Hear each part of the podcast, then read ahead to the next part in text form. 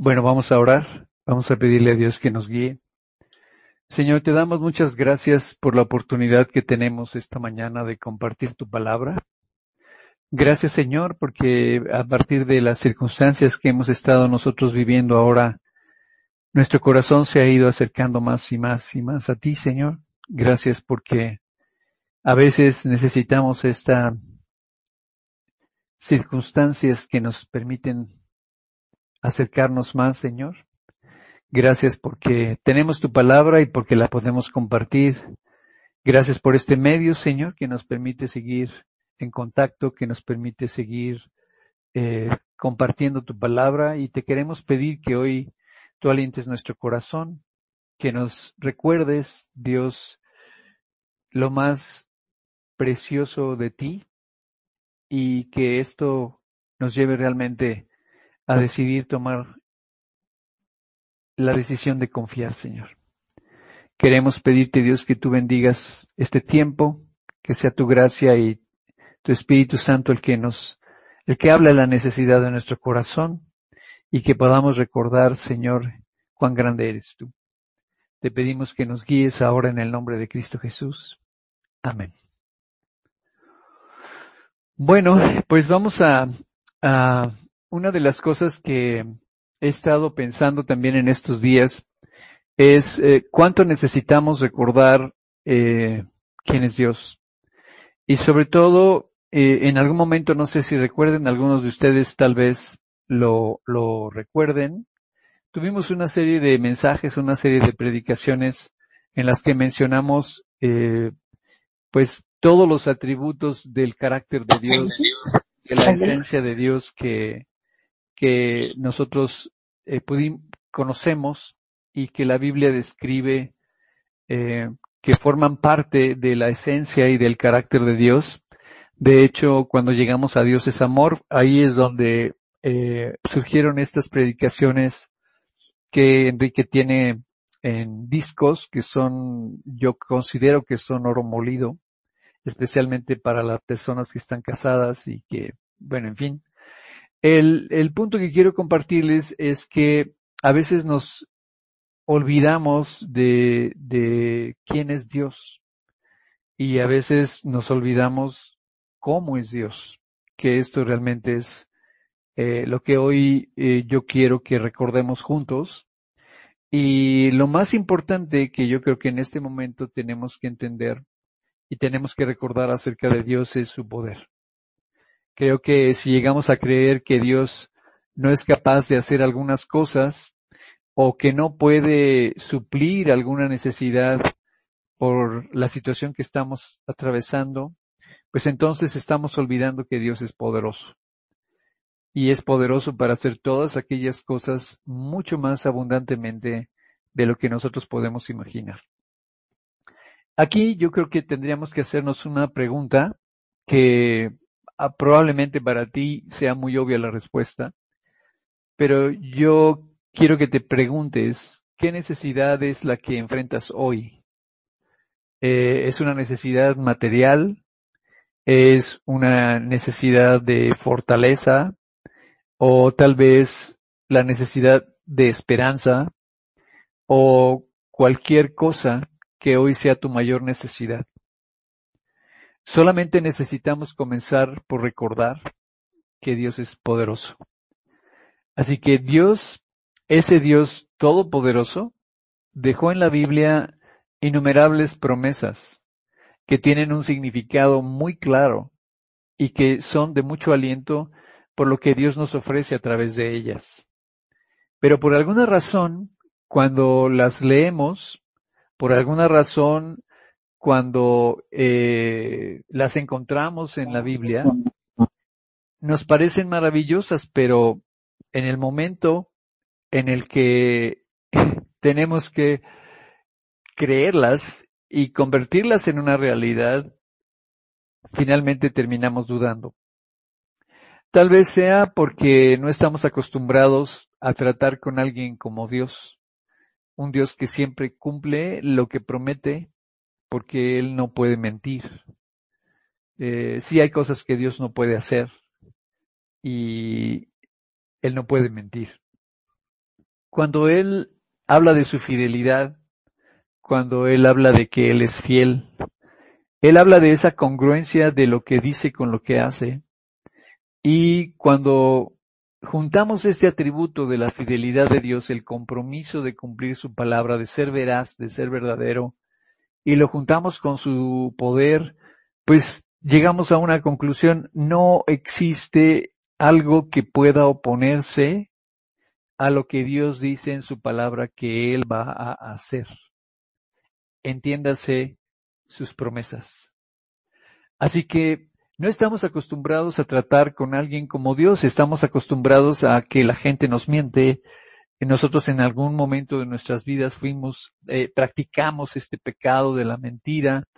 Eh, no, a veces en nuestra vida sin Cristo no nos importaba no cumplir nuestras promesas y pues hoy por hoy la mentira es un recurso, eh, las promesas son también otro recurso, no importa si se cumplen o no, pero mientras se alcancen los fines que la persona quiere, pero lo más importante que quiero compartir es que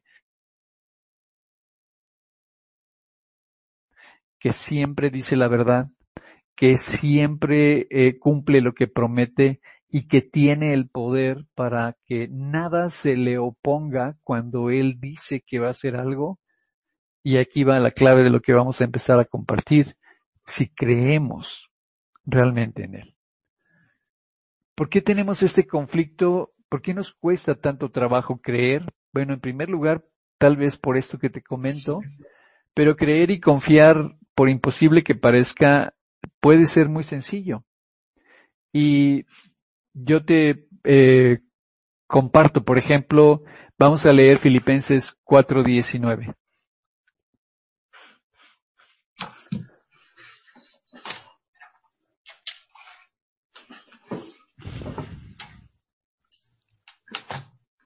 Enrique, cuando lo tengas, por favor. Mi Dios pues suplirá todo lo que os falta conforme a sus riquezas, en gloria en Cristo Jesús. ¿Lo quieres volver a leer, por favor? Mi Dios, pues, suplirá todo lo que os falta, conforme a sus riquezas en gloria en Cristo Jesús.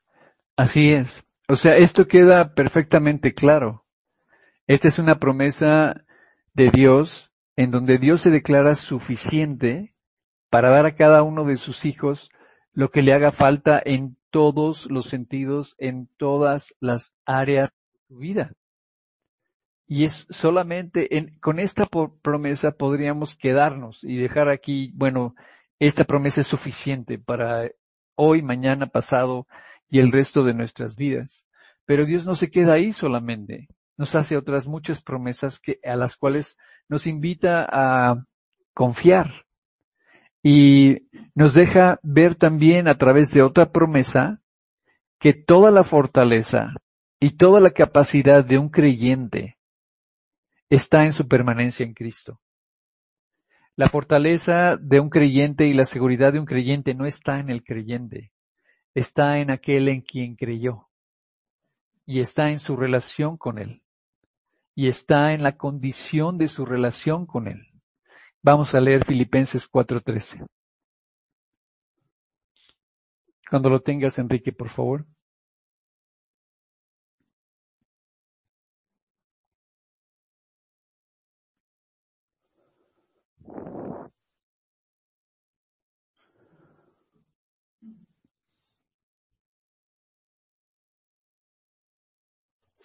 Todo lo puedo en Cristo que me fortalece. Otra vez, por favor. Todo lo puedo en Cristo que me fortalece. Así es. Con esta confianza podemos llegar a hacer cualquier cosa que Dios nos guíe a hacer con plena certeza de que por su gracia y su poder lo haremos con éxito. No se trata de que Jesús te fortalezca para que levantes eh, 200 kilos en un gimnasio. No, no se trata de eso.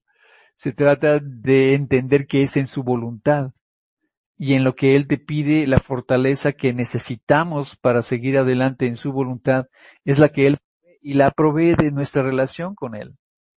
la provee de esa permanencia que, de la que hablamos en el capítulo 14 de Juan. Si recordamos lo que es la permanencia, la permanencia es ir a la palabra de Dios, leer la palabra de Dios, apropiar la palabra de Dios, meditarla, memorizarla y traerla a nuestra vida como la realidad en la que vivimos.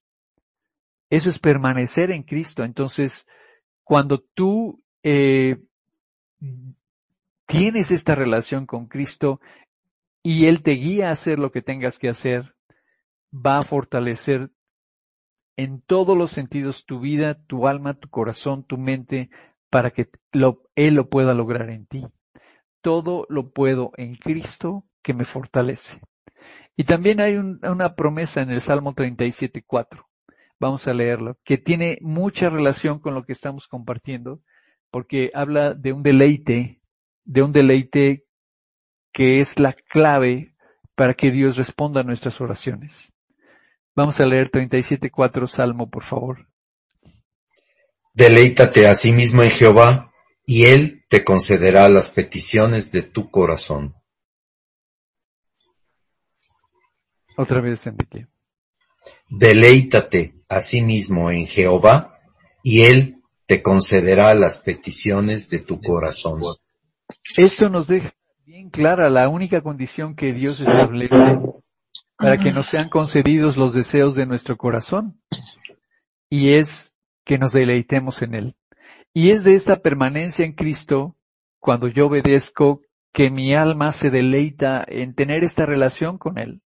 Cuando David hablaba de este deleite, él, escribió, eh, lámpara a mis pies tu palabra, eh, amo yo tu ley, todo el día es ella mi meditación, eh, de día y de noche. Eh, él encontró en esta permanencia en Cristo ese deleite del alma que te lleva a pedir de acuerdo a lo que Dios quiere, como si fuera tu propio corazón o el corazón de Dios el tuyo. En ese deleite es donde Dios despierta esas peticiones que son irresistibles para Él. Así que si tuviéramos, bueno, si tuviéramos que pasar un examen en el que nos preguntaran si creemos en estas tres promesas que acabamos de mencionar, seguramente lo pasaríamos con 10.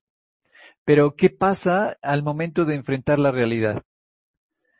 ¿Qué pasa al momento en el que dejamos la teoría de la fe y tenemos la oportunidad de ponerla en práctica? Y estoy usando las palabras exactas. Tenemos la oportunidad de ponerla en práctica, de volverla una realidad.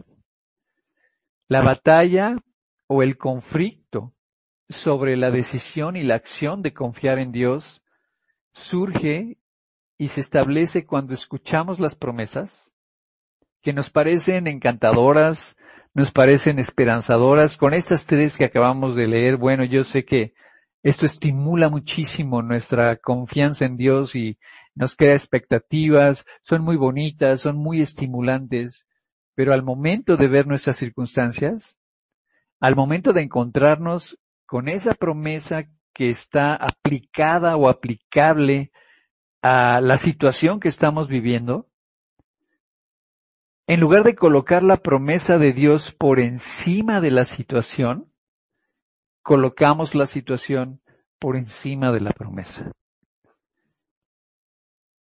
Y ahí es donde comienzan los problemas.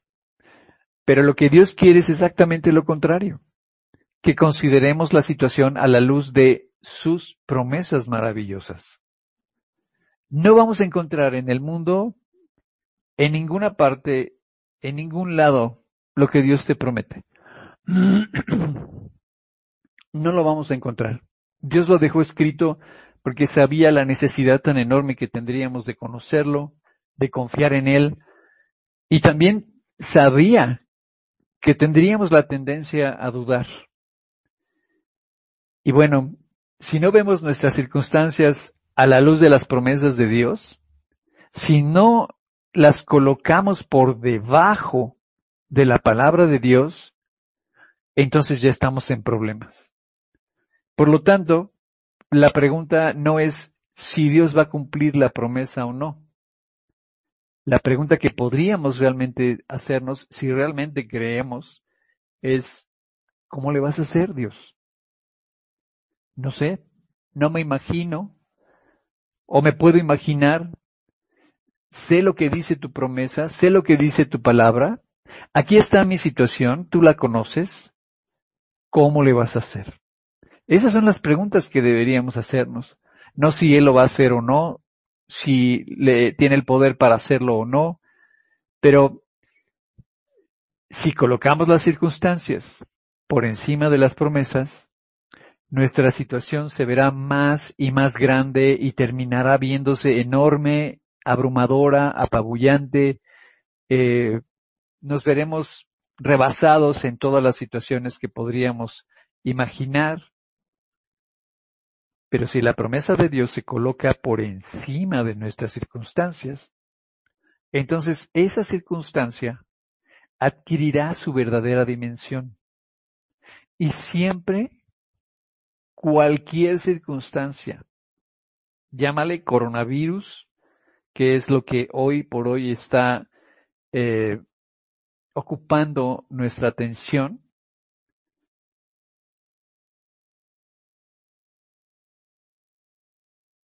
verdadera dimensión y siempre será menor que el poder de Dios.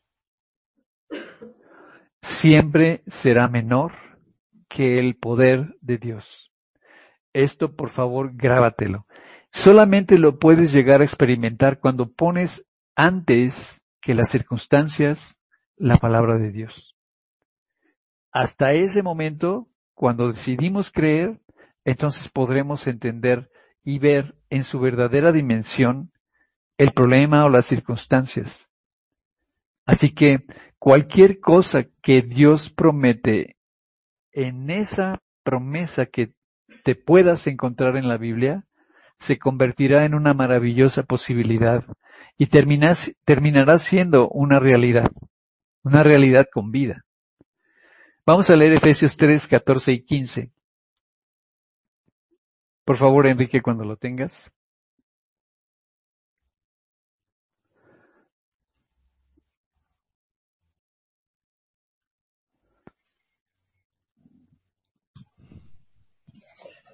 Por esta causa doblo mis rodillas ante el Padre de nuestro Señor Jesucristo, de quien toma nombre toda familia en los cielos y en la tierra. Y por favor otra vez. Por esta causa doblo mis rodillas ante el Padre de nuestro Señor Jesucristo, de quien toma nombre toda familia en los cielos y en la tierra. En este, en este pasaje, el apóstol Pablo, guiado por Dios, le va a hacer una petición a Dios. Pero es muy importante que, que podamos ver cuál es la actitud con la que él se acerca a pedir. Por esta causa doblo mis rodillas ante el Padre de nuestro Señor Jesucristo, de quien toma nombre toda familia en los cielos y en la tierra. Y él se acerca confiado en que Dios lo va a hacer porque sabe que va, lo conoce y sabe que va a pedir de acuerdo a su voluntad. Y vamos a ver lo que pide. Vamos al 16 al 19 de Efesios 3, por favor, Enrique. Para que os dé conforme a las riquezas de su gloria, el ser fortalecidos con poder en el nombre, en el hombre interior por su espíritu, para que habite Cristo por la fe en vuestros corazones, a fin de que, arraigados y cimentados en amor, seáis plenamente capaces de comprender con todos los santos cuál sea la anchura, la longitud, la profundidad y la altura, y de conocer el amor de Cristo, que excede a todo conocimiento, para que seáis llenos de toda la plenitud de Dios. Así es. en esta oración maravillosa que el apóstol Pablo, guiado por Dios, le dirige a Dios para que fortalezca a todos los creyentes por medio del Espíritu Santo, para que Cristo more por la fe en sus corazones y sean establecidos y arraigados en amor, y puedan conocer el amor de Cristo, que es un amor incomparable e infinito, y también ser llenos de toda plenitud de Dios, el apóstol Pablo sabe perfectamente que Dios lo va a hacer. Dios va a moverse en ese sentido porque lo conoce y sabe y conoce el poder, el poder de Dios. Y es muy importante que hoy podamos entender a quién se está dirigiendo el apóstol Pablo, cómo, cómo ve él a Dios para poderle pedir esto. Sabemos que nadie puede mover el corazón de otra persona, ningún ser humano lo puede cambiar, pero Dios sí lo puede hacer y puede trabajar de una manera extraordinaria con su ilimitado poder en todas las circunstancias de las personas que ah, le han entregado su vida y aún de aquellos que no. Pero vamos a ver cómo se dirige a Dios, porque Él tiene la certeza de que esto va a llevarse a cabo. Vamos al 20 y 21, por favor.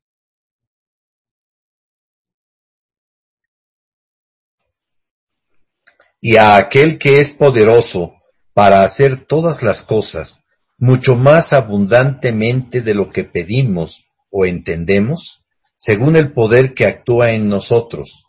A Él sea gloria en la Iglesia en Cristo Jesús, por todas las edades, por los siglos de los siglos. Amén. Si quieres volver a leer solamente eh, la primera parte bueno, el primer, el versículo 20, solamente por favor, y lo vamos a repetir dos veces, Enrique, si eres tan amable. Y a aquel que es poderoso para hacer todas las cosas mucho más abundantemente de lo que pedimos o entendemos, según el poder que actúa en nosotros. Y a aquel que es poderoso para hacer todas las cosas mucho más abundantemente de lo que pedimos o entendemos, según el poder que actúa en nosotros. Así es. O sea que si vemos a Dios como lo veía en realidad el apóstol Pablo, que es la imagen real de Dios, entonces tu oración y mi oración va a ir dirigida a aquel que es poderoso para hacer todo con mucha más abundancia de lo que podemos pedir y de lo que podemos entender a favor nuestro y a favor de, de todo, toda la iglesia de Dios, de todos los creyentes. O sea que Dios es todopoderoso para hacer en los creyentes lo que Pablo le ha pedido que haga, para que sean llenos de toda la plenitud de Dios, para que eh, porque esta oración Pablo la está dirigiendo a un Dios para el cual no hay algo que lo pueda resistir, a un Dios para el que no hay imposibles. Mi Dios, dice Pablo, es todopoderoso para convertir mi oración en una realidad palpable. Eso es lo que en el fondo él está proyectando a través de esta, de estos versículos, del versículo 20. Ahora, cuando nosotros pensamos en lo que Dios puede hacer, tenemos que relacionar o tenemos que ser muy conscientes de, que nuestra, de, de a quién nos estamos dirigiendo. ¿Quién es este Dios? Bueno, es el creador del universo, de todo lo visible e invisible el que gobierna desde su trono todo lo que sucede en la creación, en el universo, del que depende todo, el que toma las mejores decisiones, el perfecto y sabio Dios, el omnipotente, el omnipresente, el omnisciente, el fiel, el justo, el verdadero, y todo esto gobernado en su propio corazón por un profundo amor por ti y por mí. Así que este Dios de la Biblia es el mismo que tiene un conocimiento infinito de todas las cosas pasadas, presentes y futuras. Además, está en todo lugar y tiene poder para controlar todo lo que existe, lo que vemos y lo que no vemos, y hasta lo último del universo y todo lo que existe existe al mismo tiempo, pasado, presente y futuro, en su presencia, y nada escapa a la mirada divina de Dios. ni está fuera de su conocimiento, ni está fuera de su control, y ni está fuera de su voluntad. Si estamos hablando del único Dios verdadero, el Dios de la Biblia, así se describe a sí mismo en la Biblia y esta es la realidad de la esencia de Dios. Así que, ¿cuáles son las preguntas que tú y yo nos tenemos que hacer? Realmente apreciando la realidad de Dios en lo poco que hemos estado nosotros adentrándonos en lo que Él es. Yo te pregunto, ¿puede Dios con tu situación? ¿Puede Dios con tus circunstancias, con mis circunstancias? ¿Puede sacarte adelante? ¿Puede sacarme adelante? Dios puede triunfar sobre aquello que en lo que nosotros hemos sido derrotados. Dios puede suplir esa necesidad que hoy está afligiendo tu vida. Dios puede fortalecerte en un momento de debilidad. ¿Realmente puede hacerlo? Porque depende de que lo creas para que lo recibas. Si hablamos del Dios de la Biblia, la respuesta es sí, un rotundo sí. De él. Para el apóstol Pablo fue tan abrumadora esta situación cuando él pensó en la respuesta que Dios traería a su oración, que él dijo, yo sé que la respuesta va a ir más allá de lo que entiendo y la respuesta va a ir más allá de lo que pido porque entiendo que Dios es así. Entonces no me alcanzan las palabras para poder describir esta actitud de Dios hacia mí. No sé qué va, no sé cómo le va a hacer, no sé qué va a hacer, pero sé que va a contestar más allá de lo que le estoy pidiendo. Así que como si tratara de encontrar más palabras para decir, describir lo asombroso, lo capaz, lo poderoso que es Dios para hacer más de lo que pedimos, más de lo que entendemos, más de lo que esperamos, y ahí va, mucho más de lo que merecemos. Y la razón por la que tenemos tan pocas respuestas a nuestras oraciones es porque en el fondo no creemos que Dios sea tan poderoso para hacer todas las cosas como lo dice en, este pasaje, mucho más abundantemente de lo que pedimos o entendemos. y aquí voy a entrar en algo muy importante. Eh, esto significa que de alguna manera podemos restringir o limitar nuestras peticiones a Dios, como si Dios tuviera un poder limitado. Es decir, si yo creo que Dios tiene alguna limitación en cuanto a su poder, mis peticiones entonces van a ser mínimas. Si yo creo que Dios no es capaz de hacer ciertas cosas debido a mi situación, porque veo que mi situación es muy difícil y muy complicada, entonces, o que no puede suplir alguna necesidad, entonces lo que haré es pedir de acuerdo a mis dudas. Voy a pedir incluyendo mi mis dudas y mi incertidumbre y voy a pedir con una fe vacilante y voy a pedir con una fe indecisa. Y la fe vacilante y la fe indecisa nada obtienen de Dios. Y es Dios quien dice que esta fe vacilante hace a la persona como las olas del mar, que son arrastradas por el viento y echadas de una parte a otra. Así que esa persona no puede pensar que recibirá cosa alguna del Señor debido a sus dudas. Vamos a leer Santiago 1 del 5 al 7. Por favor, Enrique.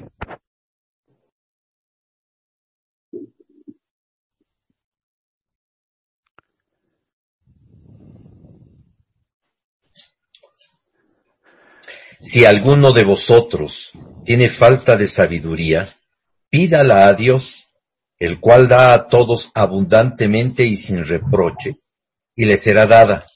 Pero pida con fe, no dudando nada, porque el que duda es semejante a la onda del mar, que es arrastrada por el viento y echada de una parte a otra. No piense, pues, que tal haga, que recibirá cosa alguna del Señor. ¿Lo quieres volver a leer, por favor? Y si alguno de vosotros tiene falta de sabiduría, pídala a Dios, el cual da a todos abundantemente y sin reproche, y le será dada. Pero pida con fe, no dudando nada, porque el que duda es semejante a la onda del mar, es arrastrada por el viento y echada de una parte a otra. No piense, pues, quien tal haga, que recibirá cosa alguna del Señor. Así es. Así que cuando tomamos la decisión de confiar y aplicamos toda la certeza de nuestro corazón y la confianza en las promesas de Dios, entonces podremos estar seguros de que Él lo va a hacer, porque es poderoso. Pero si dudamos, la duda nos roba la certeza. La duda nos roba la fe. El temor nos roba la confianza. Así que aquellos que deciden creer y confiar, aquellos que dicen y hacen de acuerdo a lo que realmente cree y encuentran una promesa en la Biblia que se relaciona con su situación, lo que puedes esperar y lo que puedes prever que salga de tu corazón es algo como esto, es decirle a Dios, esto es lo que tú dices, Dios, y voy a creer exactamente en lo que tú dices ya que eres Dios. Eres Dios. Y eres el Dios en el que creo. Y creo que eres poderoso para hacer todas las cosas, mucho más abundantemente de lo que yo puedo entender o de lo que yo puedo imaginar, porque así eres tú. Vamos a leer Marcos 9:33, por favor.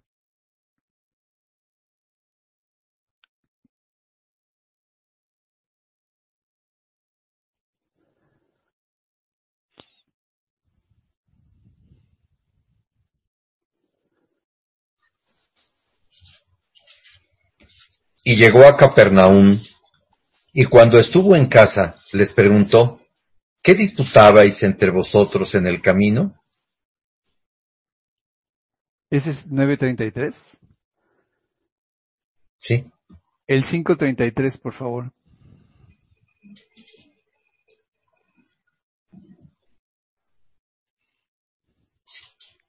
Cuando lo tengas, Enrique. Entonces la mujer, temiendo y temblando, sabiendo que en ella había sido hecho, vino y se postró delante de él y le dijo toda la verdad. Espérenme, algo pasó aquí. Algo pasó aquí, algo pasó aquí. No sé si me equivoqué de...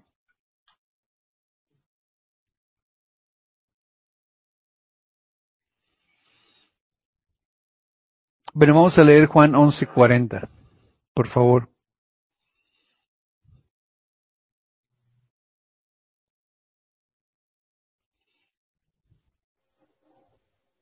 Cuando lo tengas, Enrique. Jesús le dijo, ¿no te he dicho que si crees verás la gloria de Dios? Otra vez, por favor. Jesús le dijo, ¿no te he dicho que si crees verás la gloria de Dios? Y vamos a leer Lucas 8:50, por favor.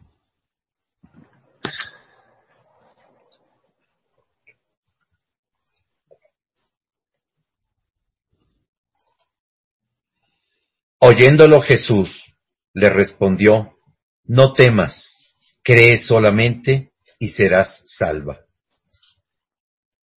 Así es. Así que, ¿cuántas veces Dios nos ha sorprendido con respuestas que jamás imaginamos por la forma en la que las respondió? Muchas veces hemos hecho peticiones imaginándonos cómo las haría Dios, pero resulta que las ha hecho de una forma totalmente distinta de como lo imaginamos, porque no podemos limitar a un Dios todopoderoso.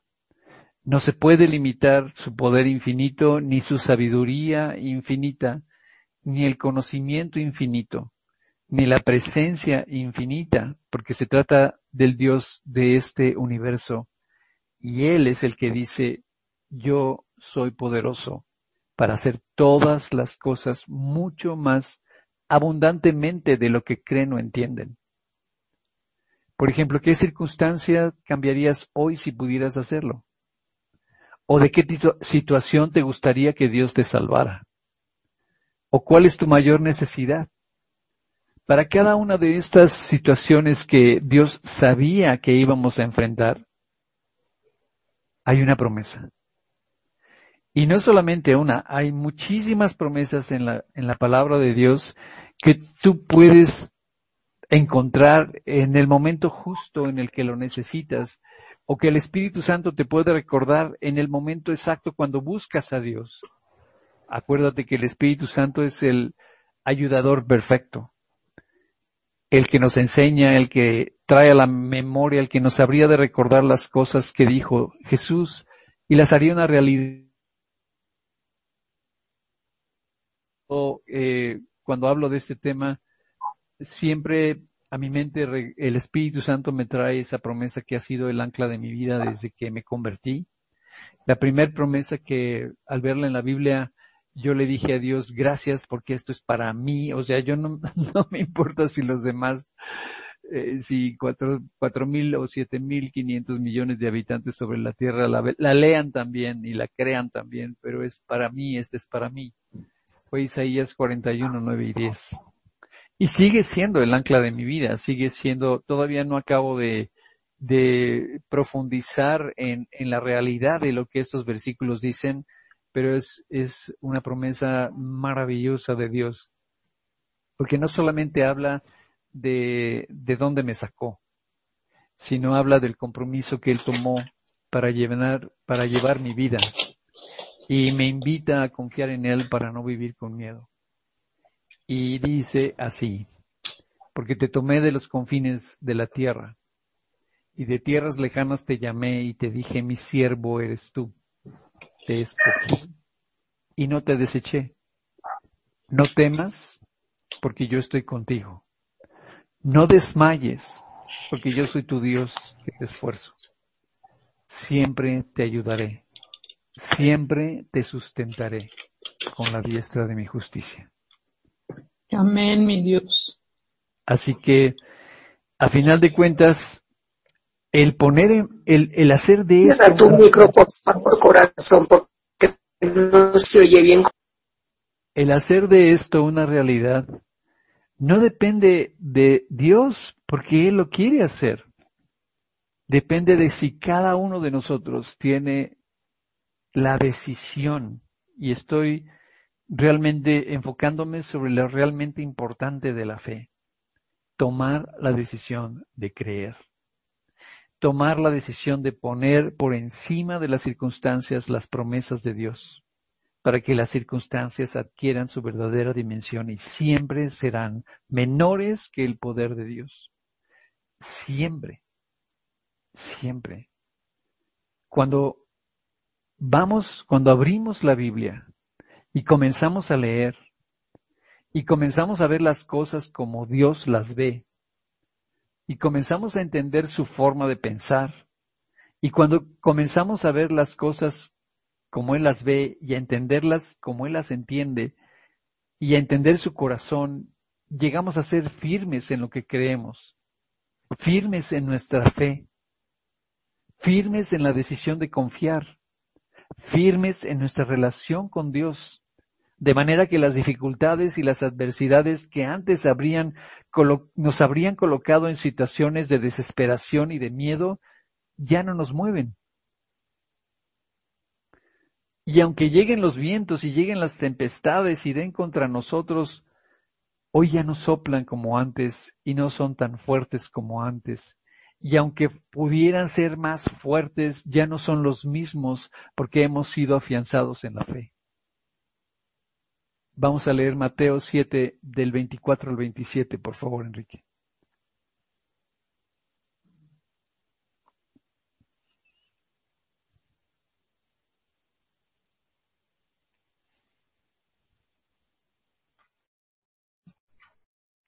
Cualquiera pues que me oye estas palabras y las hace, le compararé a un hombre prudente que edificó su casa sobre la roca.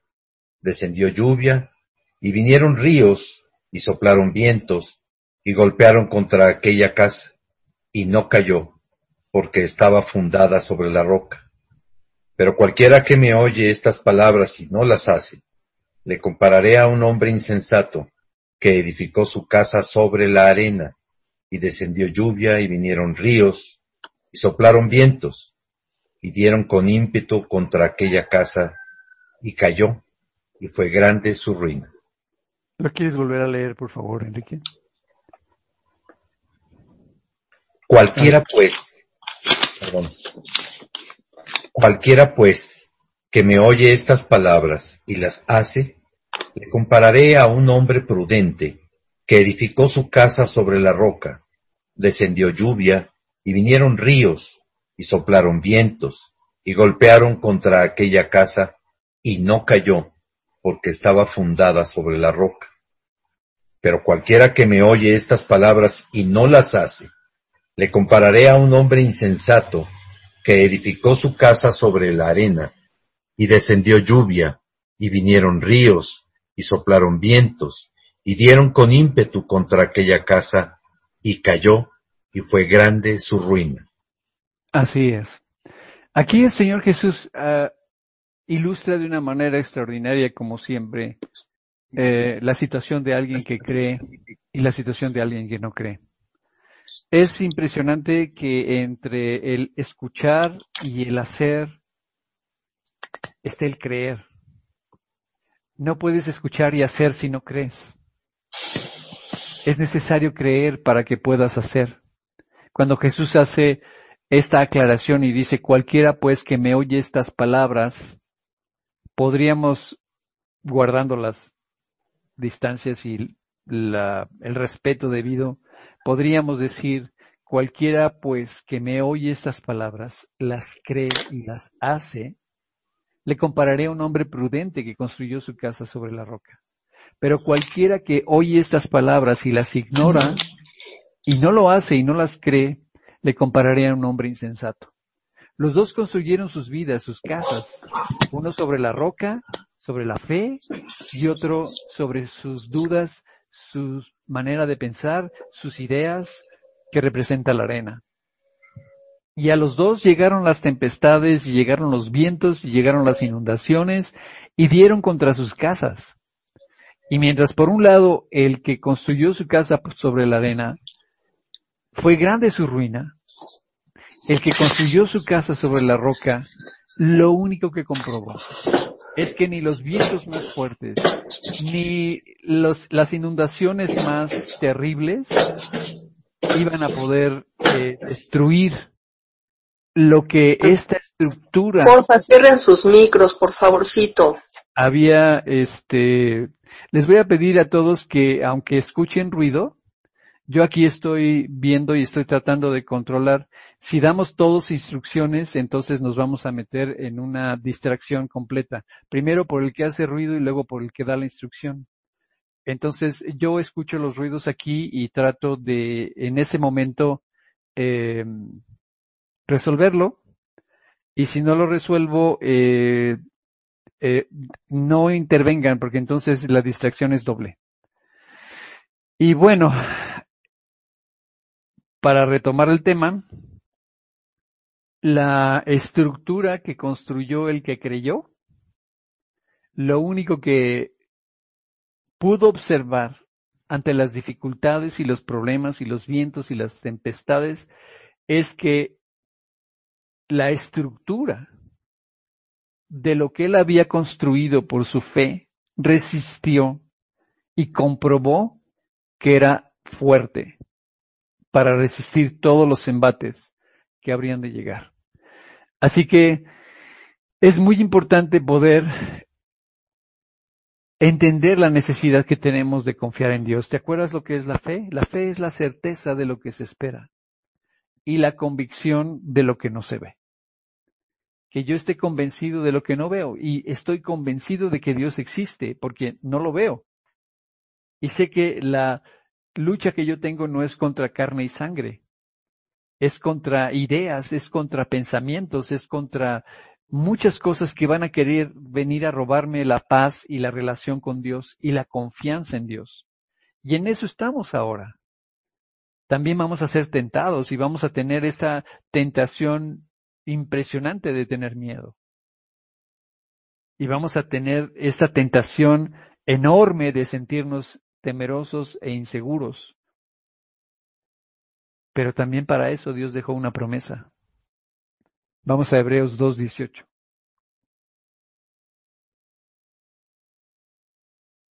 Cuando lo tengas, Enrique, por favor.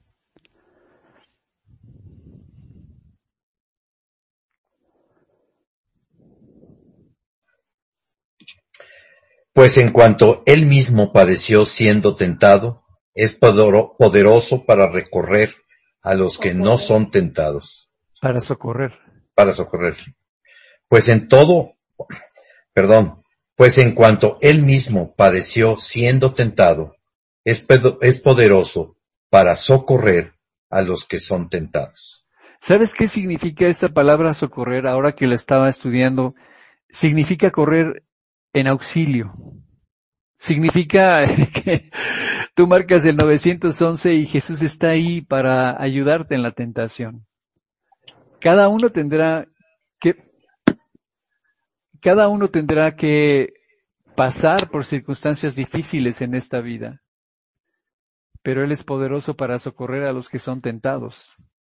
Pase lo que pase, puede venir a ayudarnos, puede correr respondiendo a una llamada de emergencia cuando nos encontramos ante una dificultad, tenemos el privilegio de poder invocar a Dios Todopoderoso para que nos ayude en, esa situación y Él siempre está preparado para hacerlo.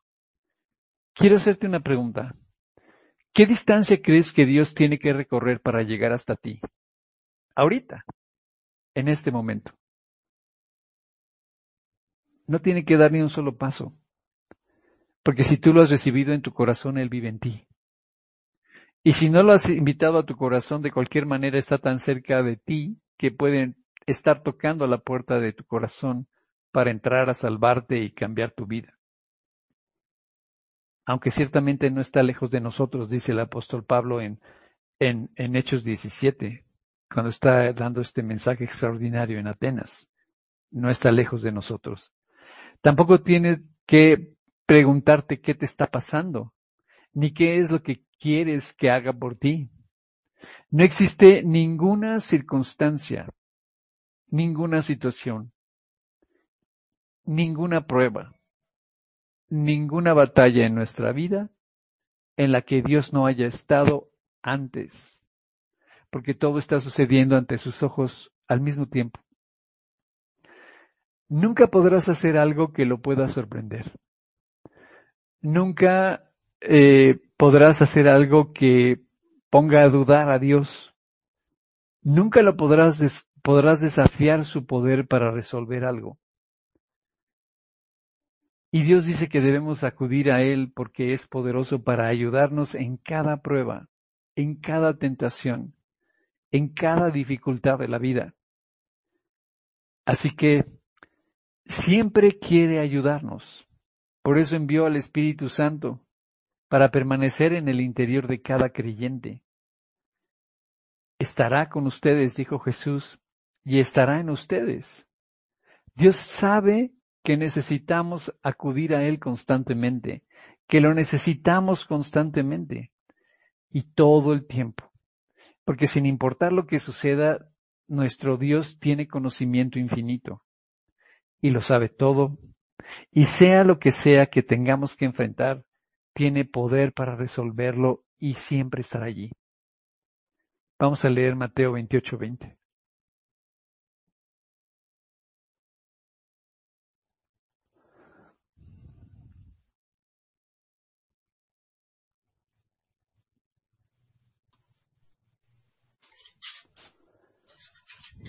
enseñándoles que guarden todas las cosas que os he mandado. Y he aquí, yo estoy con vosotros todos los días hasta el fin del mundo. Amén. Así es. No necesitamos pedirle a Dios que venga a nosotros, ni tenemos que ir a algún lugar para encontrarnos con Él, porque Él siempre está aquí y ahora. Ya vivimos en su presencia constantemente. Y sabes, cuando tú realmente adquieres esta conciencia de que tu vida está en la presencia de Dios todo el tiempo, pues todo el tiempo estás en contacto con Él. Todo el tiempo estás queriendo compartir con Él, aprender de Él, conocer de Él, porque tienes la conciencia de que tu vida transcurre ante sus ojos. Y Él está acompañándote en cada momento. Lo único que limita eh, la presencia de Dios afuera y la presencia de Dios adentro es tu cuerpo. Pero es, es precioso poder pensar que tu presencia, tu vida está desarrollándose en la presencia de Dios. Y eso es lo que realmente te hace ser consciente de que Dios está al pendiente de cada detalle para hacer cualquier cosa que tú y yo necesitemos en cada momento y en cada circunstancia de nuestras vidas. Está escrito por Dios en la Biblia. Dios pues suplirá todo lo que nos falte, todo lo que nos falte conforme a sus riquezas en gloria en Cristo Jesús. Te pregunto, escuchando todo esto y recordando todo esto, porque lo único que yo quiero esta mañana es que tú y yo nos podamos enfocar en que vivimos en un mundo y vivimos en un planeta y vivimos en circunstancias que están controladas por Dios. No estamos a la deriva. Y tenemos una relación con un Dios, con ese Dios que maneja el universo. Y si nos enfocamos a creer lo que Él dice en la Biblia, entonces todas las circunstancias que podamos vivir el día de hoy con respecto a esta situación que estamos viviendo van a adquirir su verdadera dimensión. Y te digo algo, todo este problema en el mundo que está, se está enfrentando en este momento la humanidad es menor que el poder de Dios. Es menor que el poder de Dios. Te pregunto, al escuchar todo esto, ¿crees que Dios puede hacer lo que tú necesitas porque déjame decirte que ciertamente puede, porque eso es lo que Él declara y eso es lo que Él promete, que lo puede hacer. Ahora el punto es si lo crees, porque lo que Él dice lo va a cumplir y lo va a cumplir por quien Él es. Así es. Cuando yo veo mi situación y la coloco por debajo de la promesa de Dios, a la luz de lo que Él promete, Él siempre podrá hacerlo.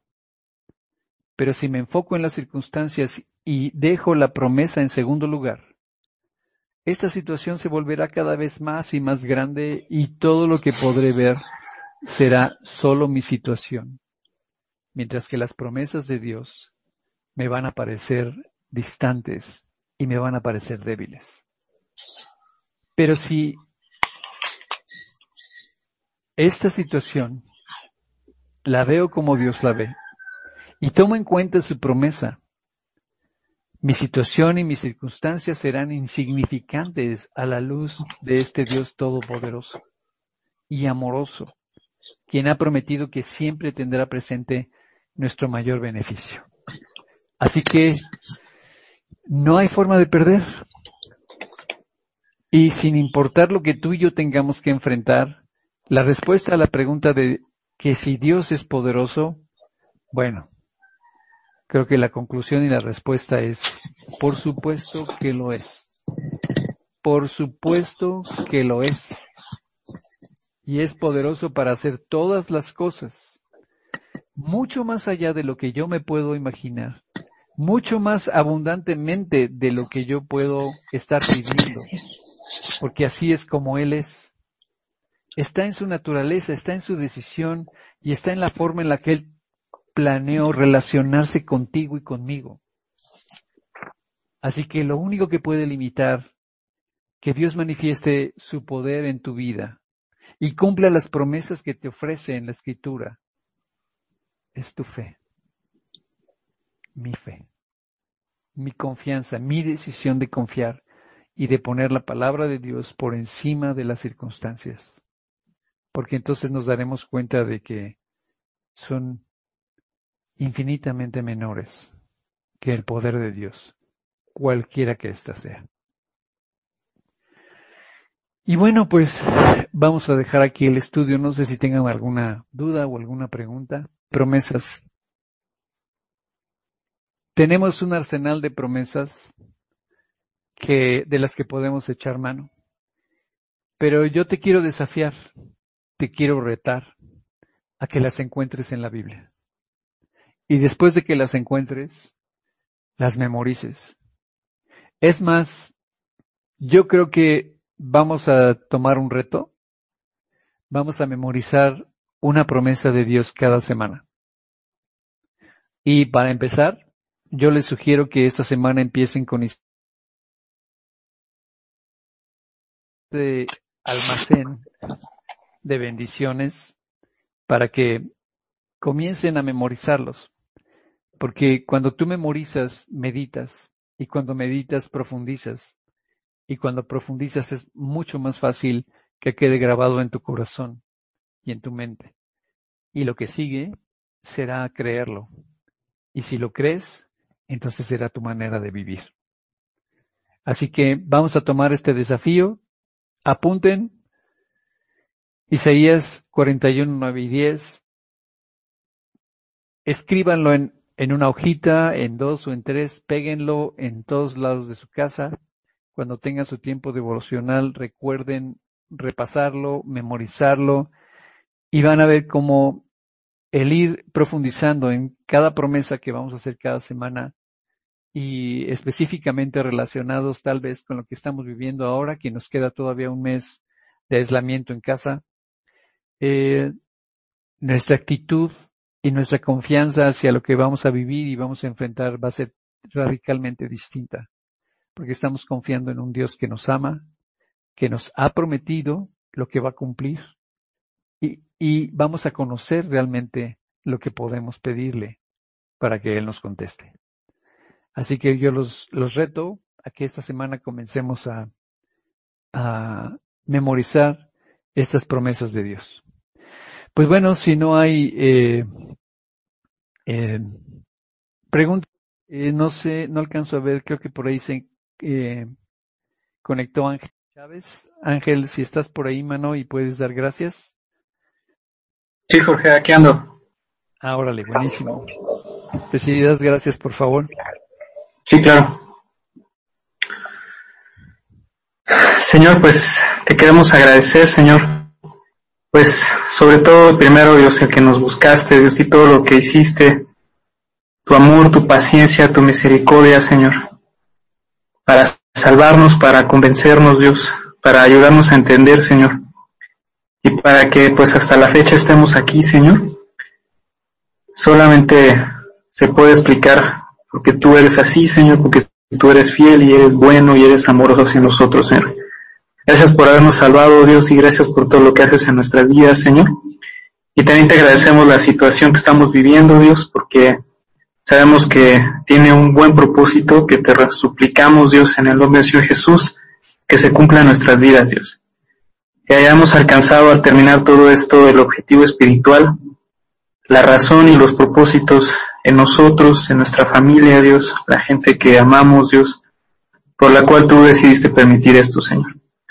Y Padre, te queremos suplicar, Señor, por la fe, Señor, porque sabemos que tú tienes el control en esto, Sabemos que eres un Dios todopoderoso, el único Dios. Y te queremos suplicar, Señor, que pues demos el siguiente paso, Dios, que descansemos en tus promesas, Señor, y que dejen de ser pues palabras escritas para convertirse, Dios, en la realidad de nuestro corazón, Señor, en nuestra confianza, en lo que descansamos, en lo que nos mueve, Señor. Gracias Dios, te pedimos pues, Señor, que pues veamos todas tus obras, Dios, a través de esta situación. Te queremos suplicar, Dios, también que pues tú nos guardes de los contagios, Señor. Y te pedimos también por aquellos que fueron contagiados para que terminen de sanarse, de recuperarse, Señor. Ayúdanos a ser cuidadosos, a no ser negligentes, Dios, con las cosas que tenemos que hacer, conscientes y sabios para manejar la situación con nuestra familia y con toda la gente que tenemos cerca, Dios. Te queremos dar gracias por la vida de Jorge, por su esposa. Guárdalos y benditos. Te pedimos mucho por, por nuestra iglesia, te pedimos mucho por el campo misionero, Señor. Te rogamos que nada les falte, a ellos, a sus hijos, a sus familias, a nuestros pastores, a nuestros líderes y también a nosotros y nuestras familias, Dios. Guarda nuestro país también, guía a nuestras autoridades, Dios. Y Señor, pues todo esto te lo queremos pedir y agradecer en el nombre del Señor Jesucristo. Amén. Amén. Muy bien, pues que Dios los bendiga, me da mucho gusto saludarlos. Sé que ahí está José Luis, Enrique Badiola, Norbert, Diana, Janet, los Santibáñez, saludos a los Santibáñez que están en recuperación. Carlos, Carlos González, este, Gil, Silvia Gómez, que aunque no la veo, Graciela, me da mucho gusto verte. Gracias, Jorge. Ahí te veo. Me da mucho gusto que estés ahí, Silvia. Quisiera verte, pero pero, no te dejas. Bueno, Abel, Genoveva también, Alfredo, bueno, Gabriel, Giovanni, Martita de Morelia, Luis Berlanga, qué gusto Luis. Qué gusto que estés en la, en la prédica, María de Jesús, Connie, también. Gracias. a Gaby, también ya este, Betty Reyes, aquí no me acuerdo quién es, Ah, Miriam, ¿cómo estás Miriam? Ahí está también. Ah, está Georgina, Grisi, Erika. Erika, hola Erika, ¿cómo estás? Qué gusto verte. Georgina Derbez, Martita, Marta Soriano, la Caro Damaso. Ah, ya estás, Alba. ¿Dónde anda tu marido? Ahí anda tu marido. Hola Arturo. Hola Jorge, hola a todos. Alejandra, este, Arturo, ¿cómo estás? Gusto en saludarte. Bien, gracias. Doña Yolanda, Los Segura, ahí están también. Qué gusto, Paco, Gaby. Ah, están en dos teléfonos, Gaby Garda y Paco. Están en, en dos. Hola, ¿cómo están? Eliseo, que estás en Tabasco también.